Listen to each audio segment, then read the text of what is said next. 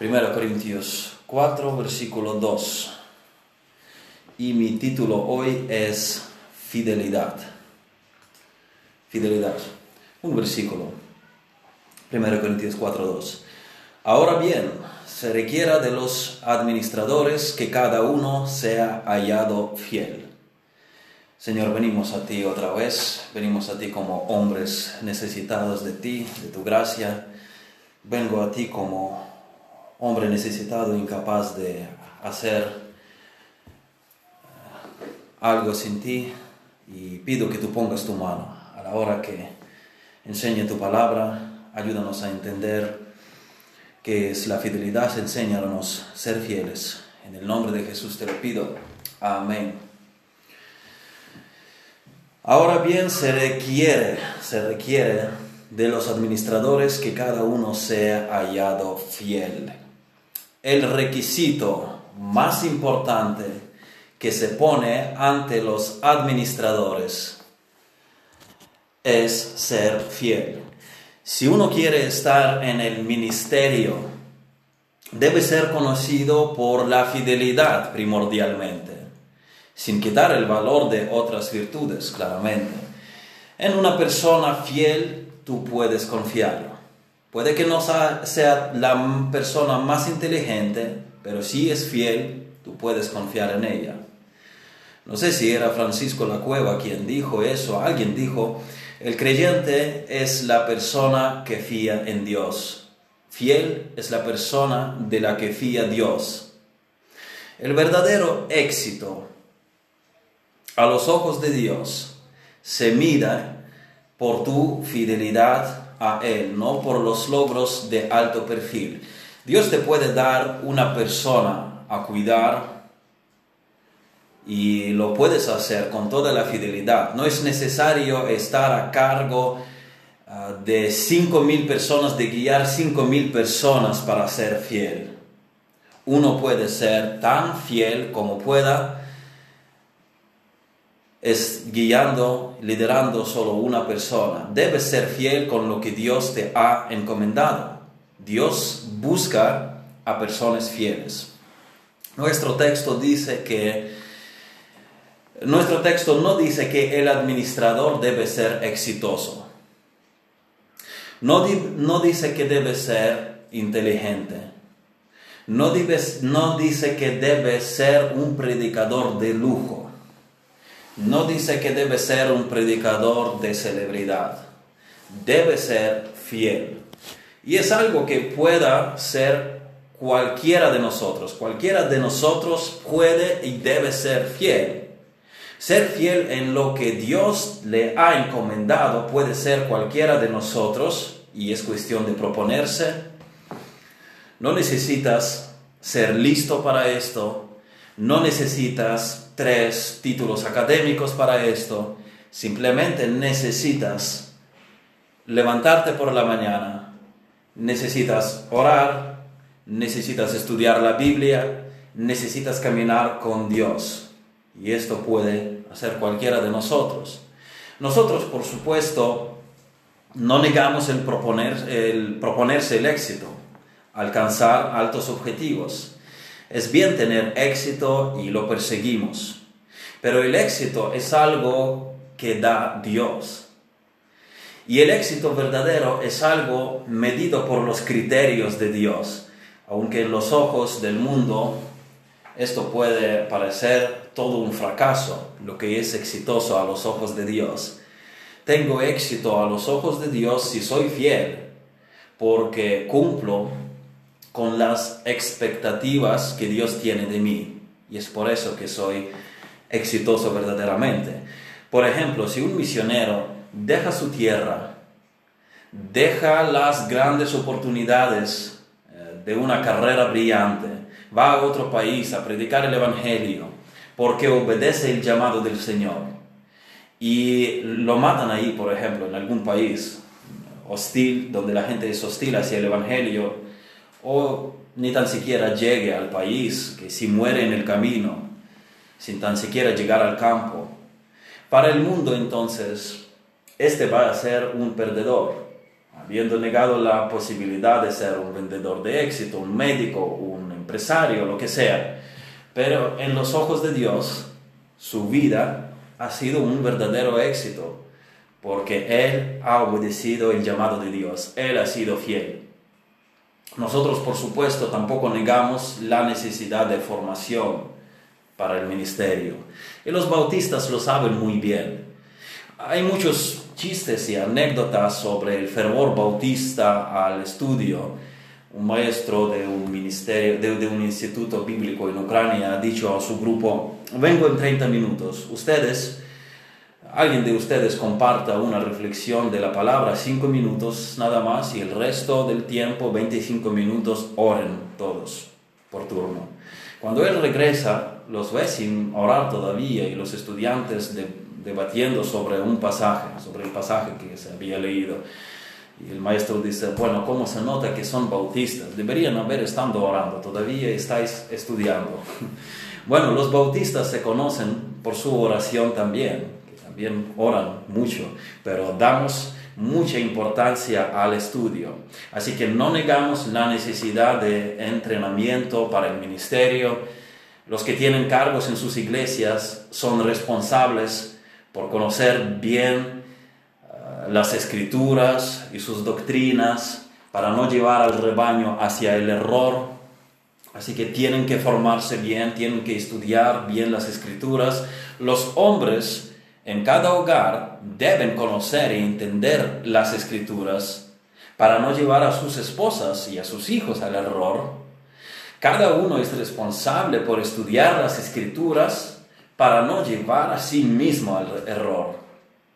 Pero cuando hay mucha formación sin fidelidad, el desastre es más grande todavía que una simple ignorancia en ciertas áreas. A una persona ignorante, pero dispuesta a aprender y a vivir, tú le puedes enseñar y ayudar a vivir con entrega y pasión.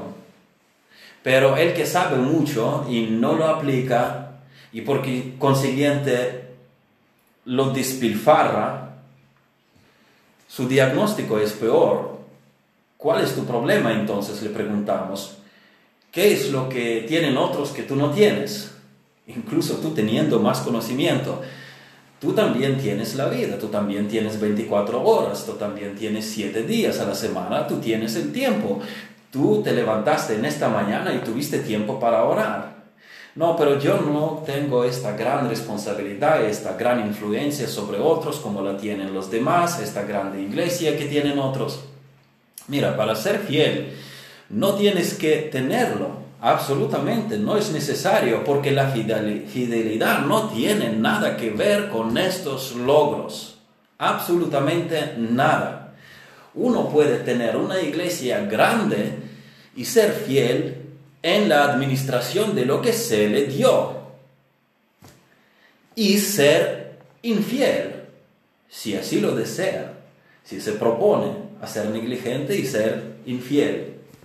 Y uno puede tener un pequeño grupo, una pequeña responsabilidad, una responsabilidad menos extensa, pero uno puede ser tan fiel como pudiera ser en el ministerio más prominente del mundo.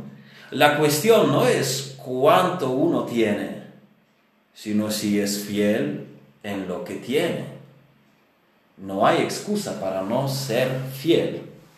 Y nuestro pasaje dice que esto es lo que se requiere del administrador, ser fiel. Ahora bien, se requiere de los administradores que cada uno sea hallado fiel.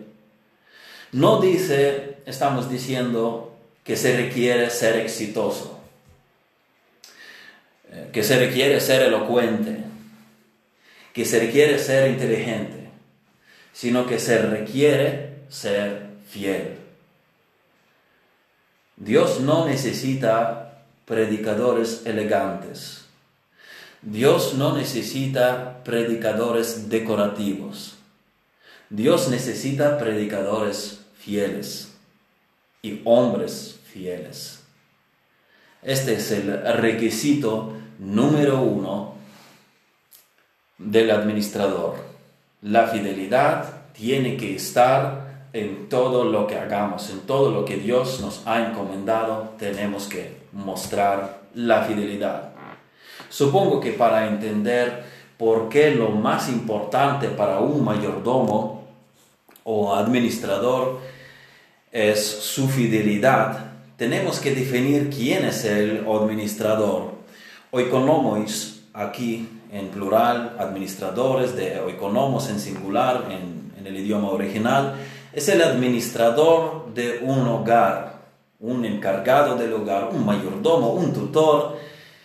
Eh, los componentes incluso de esta palabra en griego traen el sentido de prorratear, distribuir, repartir, asignar.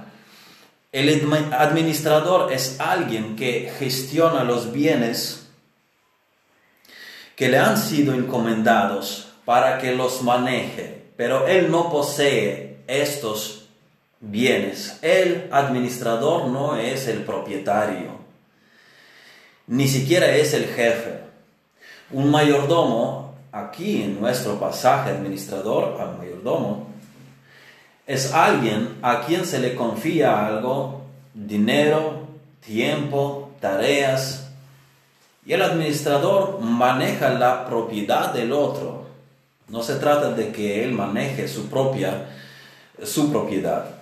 Él no la posee, no tiene la libertad de destinar los bienes a donde él quiera, sino a donde él sabe que a su Señor le gustaría que se destinasen.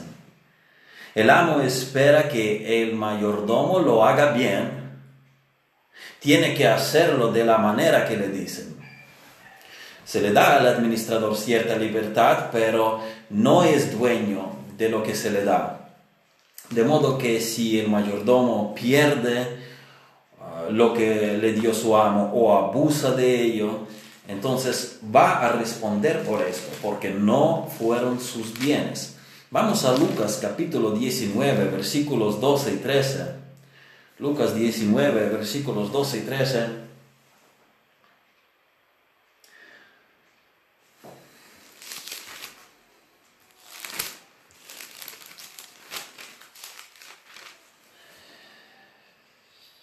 Dijo pues un hombre noble se fue a un país lejano para recibir un reino y volver y llamando a diez siervos suyos, les dio diez minas y les dijo, negociad entre tanto que vengo. Solo vemos parte de esta parábola.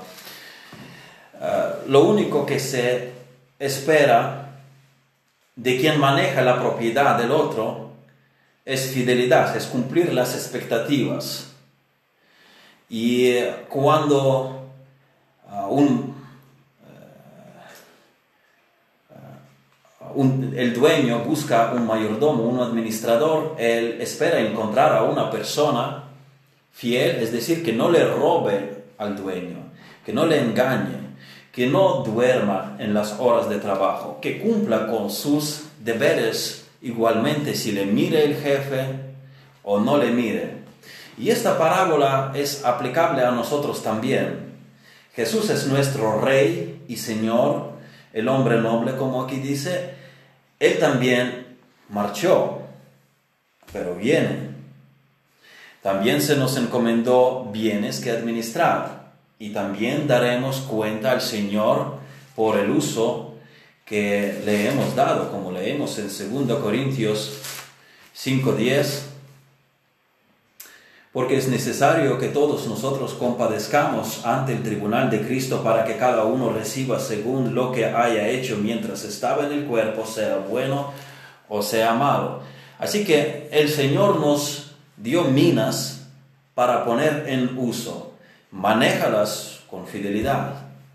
Dios nos dio tiempo, Dios nos dio familias, aquellos que están casados, Dios nos dio la iglesia, Dios nos dio talentos, Dios nos dio bienes materiales. Administralo bien, con fidelidad. Volviendo a Lucas 19, versículo 17 nos dice, y llamando a diez siervos suyos les dio diez minas y les dijo, negociad entre tanto que, que vengo. Y, no, este era 13, perdón. Versículo 17 dice, él le dijo, está bien, buen siervo, por cuanto en lo poco has sido fiel, tendrás autoridad sobre diez ciudades. Aquel que ha cumplido las expectativas de su Señor, ah, recibió este elogio, fue premiado con palabras de aprobación. No dice eres siervo inteligente, dice siervo, siervo bueno, no siervo elocuente, no siervo famoso, no siervo embellecido. Lo que se requiere es fidelidad, no inteligencia, no elegancia, no fama, no preeminencia. Tú no tienes que ser como el hombre a tu lado, tú no tienes que ser tan inteligente, tan talentoso, cantar tanto como eh, el hombre que escuchas por la radio o en la pista, predicar como los demás. No tienes que ser como John MacArthur, pero tienes que ser fiel en lo que tienes. Sé fiel. Levántate por la mañana, toma tu Biblia, camina con Dios Ve al trabajo, haz tus estudios, sé fiel, mantente fiel. Lucas capítulo 12 nos aclara un poquito qué es fidelidad. Cuando vamos a los versículos 42, 43, leemos aquí, dijo el Señor, ¿quién es el mayordomo fiel y prudente al cual su Señor pondrá sobre su casa para que a tiempo les dé su ración. Bienaventurado aquel siervo al cual cuando su Señor venga le halle haciendo así. Esto es lo que es la fidelidad, el saber lo que hay que hacer, hacerlo y ser hallado haciendo esto. El saber lo que hay que hacer, hacerlo y ser hallado haciendo esto. Si en tu rutina normal de repente te llamase el Señor y te preguntase qué estabas haciendo ahora mismo, ¿qué le dirías? ¿Entrarías en confusión buscando rápido qué poner encima para mostrar? Él no necesita preguntar, él lo sabe, pero ¿cuál sería tu reacción? pues Él sabe cómo están administrados sus bienes que Él te confió.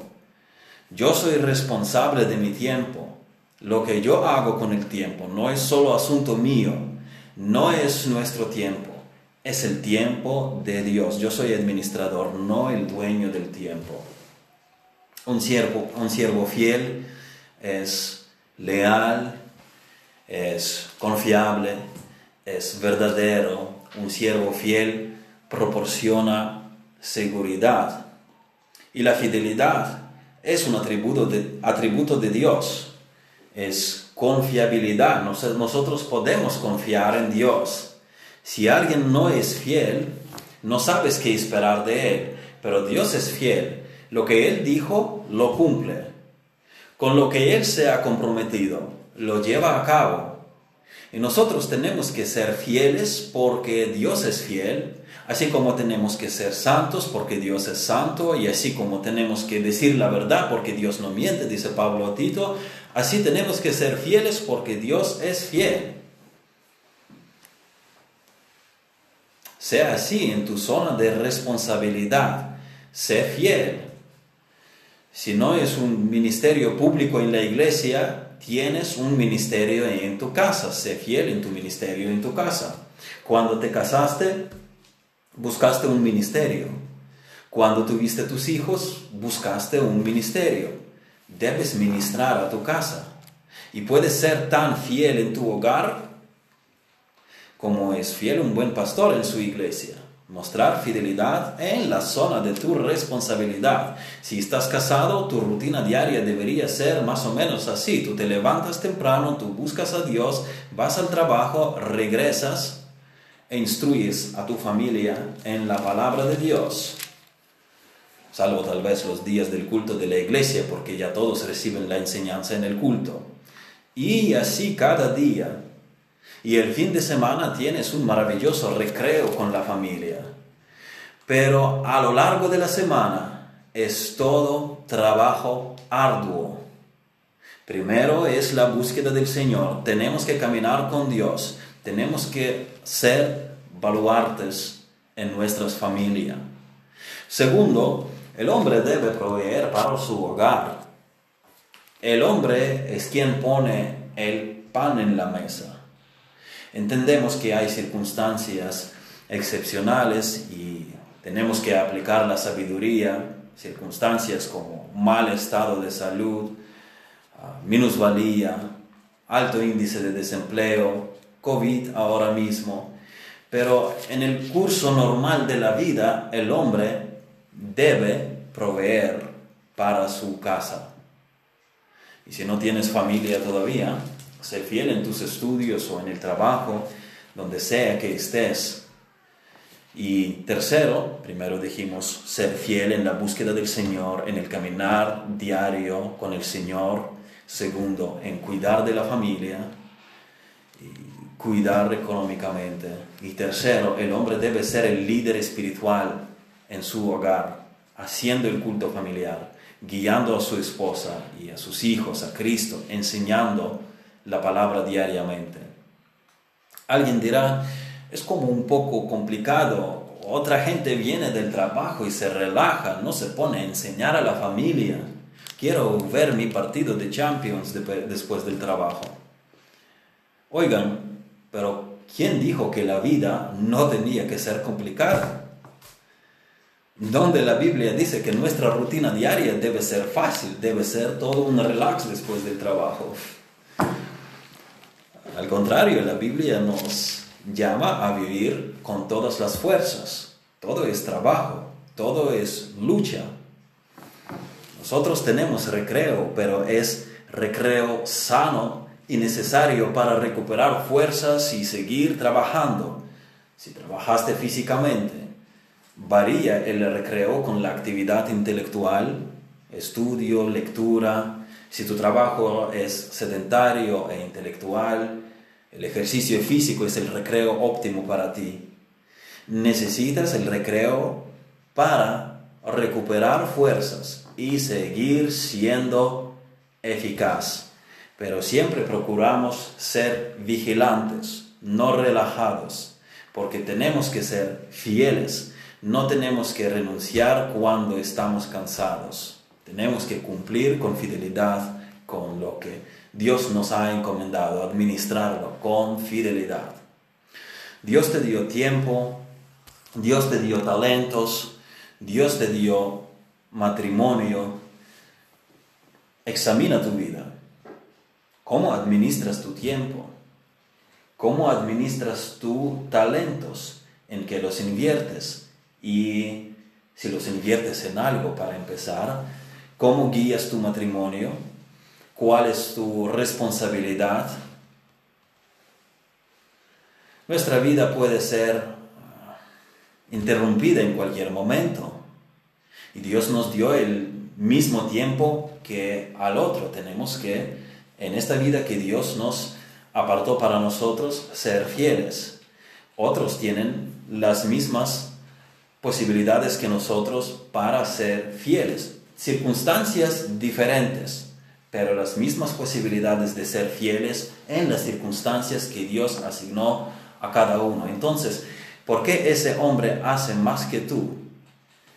Eso es porque es un mayordomo fiel. Lo que él tiene lo maneja bien, con fidelidad. Tienes una sola vida en la tierra, dijimos que puede ser interrumpida. Solo una oportunidad para ser fiel. Entonces, ¿qué pasa con las oportunidades perdidas antes? Si anteriormente no puedo jactarme de mucha fidelidad. Evidentemente no puedes empezar desde ahí, pero empieza ahora. Eh, estés donde estés. Mejora tu historial final a partir de ahora. Al final, el historial, tu historial puede ser peor todavía de lo que ha sido hasta ahora, pero puede, ser mejor a partir de ahora si te propones ser fiel. Esta vez me comprometo a hacerlo. Esta vez seré fiel a mi hogar. Este, esta vez seré fiel a mi iglesia. Seré fiel en el uso de mi tiempo. Seré fiel con mi dinero. Seré fiel con mis talentos. Seré, seré fiel con mi energía. Dios usa la fidelidad. Dios recompensa la fidelidad. Como habíamos leído, está bien, eh, buen siervo. Por cuanto de lo poco has sido fiel, tendrás autoridad sobre diez ciudades. Dios busca la fidelidad y Dios requiere fidelidad. Se requiere de los administradores que cada uno sea hallado fiel. Dios nos confía, nos dio fe y tenemos que ser fieles en nuestra andadura diaria con Él. Nos dio familias y tenemos que ser fieles en guiarlas. Nos dio iglesia local y tenemos que ser fieles en servir a Dios dentro del cuerpo local de los creyentes en Jesucristo. Nos dio trabajo y nos dio estudios.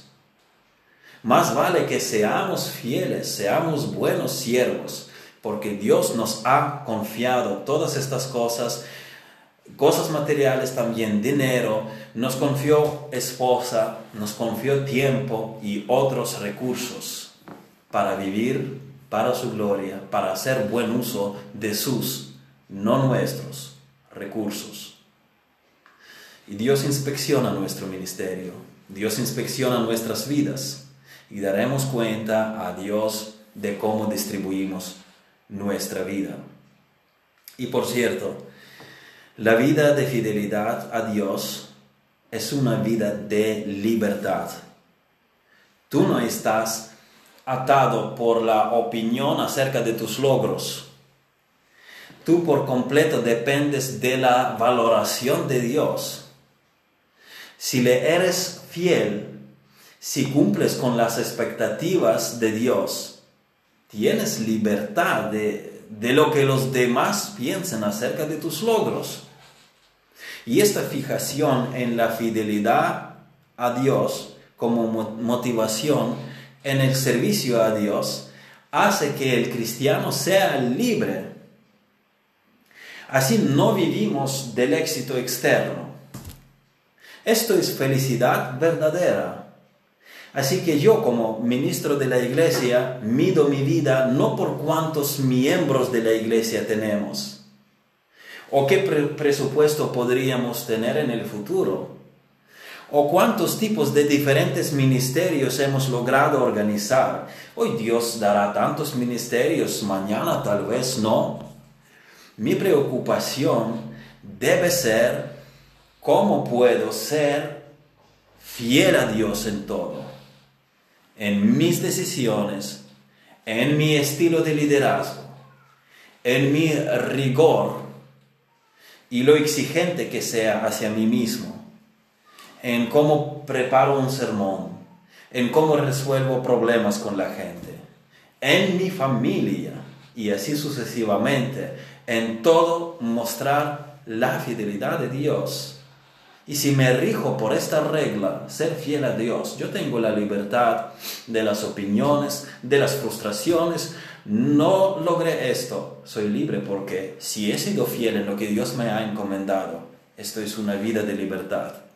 Y así cada persona, siendo fiel, dependiendo del criterio de Dios, siendo fieles en el caminar diario con Dios, en el hogar, en la iglesia, en el trabajo, en cómo nos relacionamos con los que nos rodean, en la gran comisión. Este es el punto, ser fieles a Dios. Y somos libres de la sensación de éxito o de fracaso, de si logramos tener una iglesia grande o no. La satisfacción no proviene de si logré hacer algo grande o no, sino de si soy fiel a Dios. Y esto ya no depende de las circunstancias. Hay mucha o poca gente, hay un edificio o no hay edificio, hay mucho dinero o no, somos famosos o no, eruditos o no. Esta es una verdad libertadora, ser fiel a Dios. Esta es la libertad de la vida cristiana. Esto es la verdadera riqueza del cristianismo. Y este es nuestro gozo. En esto está nuestra vida. Amén.